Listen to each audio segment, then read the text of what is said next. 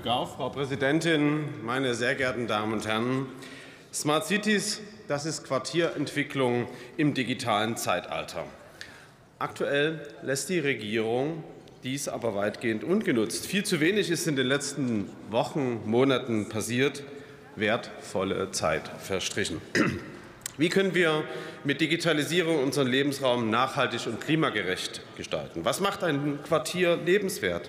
Und wie erreichen wir das? Und wie können wir Kreislaufwirtschaft, Energie und intelligente Verkehrssysteme stärker miteinander vernetzen? Dabei war doch die Ampel so ambitioniert gestartet. Mit sieben Meilenstiefeln wollte die neue Bundesregierung Deutschland in die neue Zukunft führen. War jedenfalls in den Medien zu lesen. Nur am Bundesbauministerium ist dies definitiv vorbeigegangen. Was man auf der Website zu Smart Cities lesen kann, ist der Stand von 2021. Zwei wertvolle Jahre sind ins Land gegangen.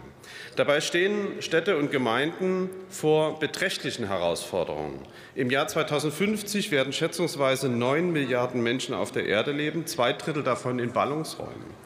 Globalisierung, demografische Veränderung und Klimawandel stellen immer höhere Anforderungen an die Städte und Gemeinden, und nur mit einer klugen Bauplanung wird dies zu bewältigen sein.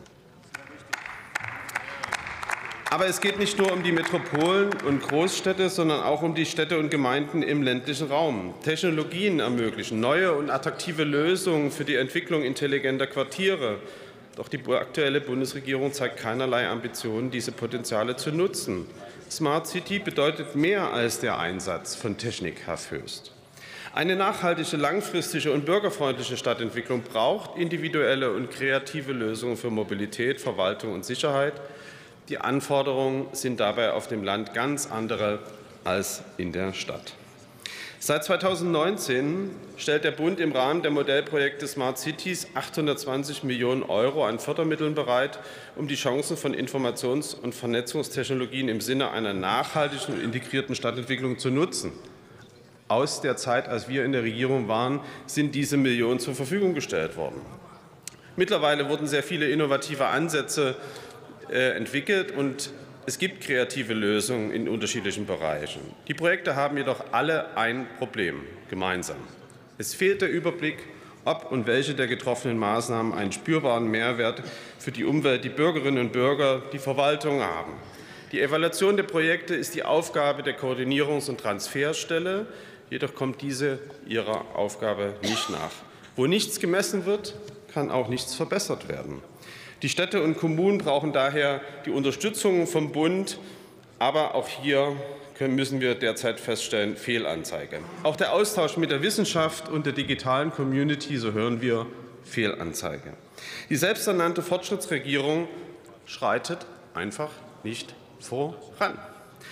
Wir finden daher ein Kompetenzzentrum, das die Erfahrung und das Know-how bündelt und die Länder entsprechend in, die, in den Austausch einbindet, eine gute Idee.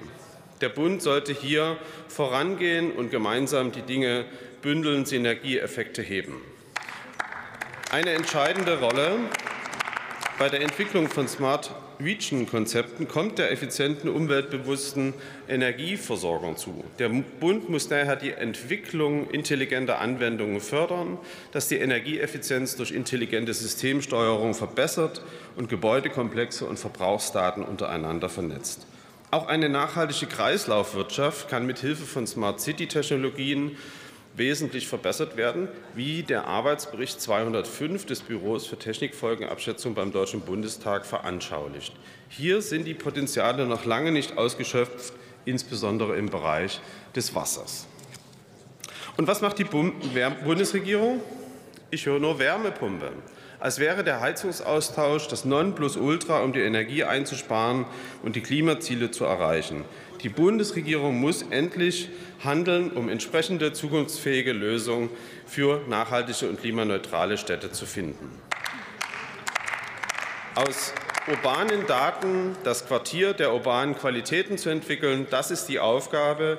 Wie wäre es mit der Stadt der 15-Minuten-Wege? Wie wäre es mit dem Quartier der guten Nachbarschaften? Wie wäre es mit der Gemeinde der gesund, des gesunden Lebens? Und all dafür braucht der, muss der, brauchen wir den Breitbandausbau, insbesondere im ländlichen Raum. Auch hier muss die Bundesregierung voranschreiten. Die Digitalisierung schafft die Möglichkeiten, nachhaltige, effiziente und bürgerfreundliche Städte zu entwickeln. Sie vertrödeln nach unserer Wahrnehmung im Moment wertvolle Zeit.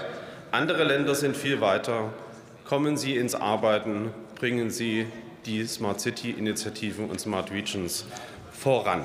Vielen Dank für die Aufmerksamkeit. Die Kollegin Isabel Kadematori hat jetzt das Wort für die SPD-Fraktion.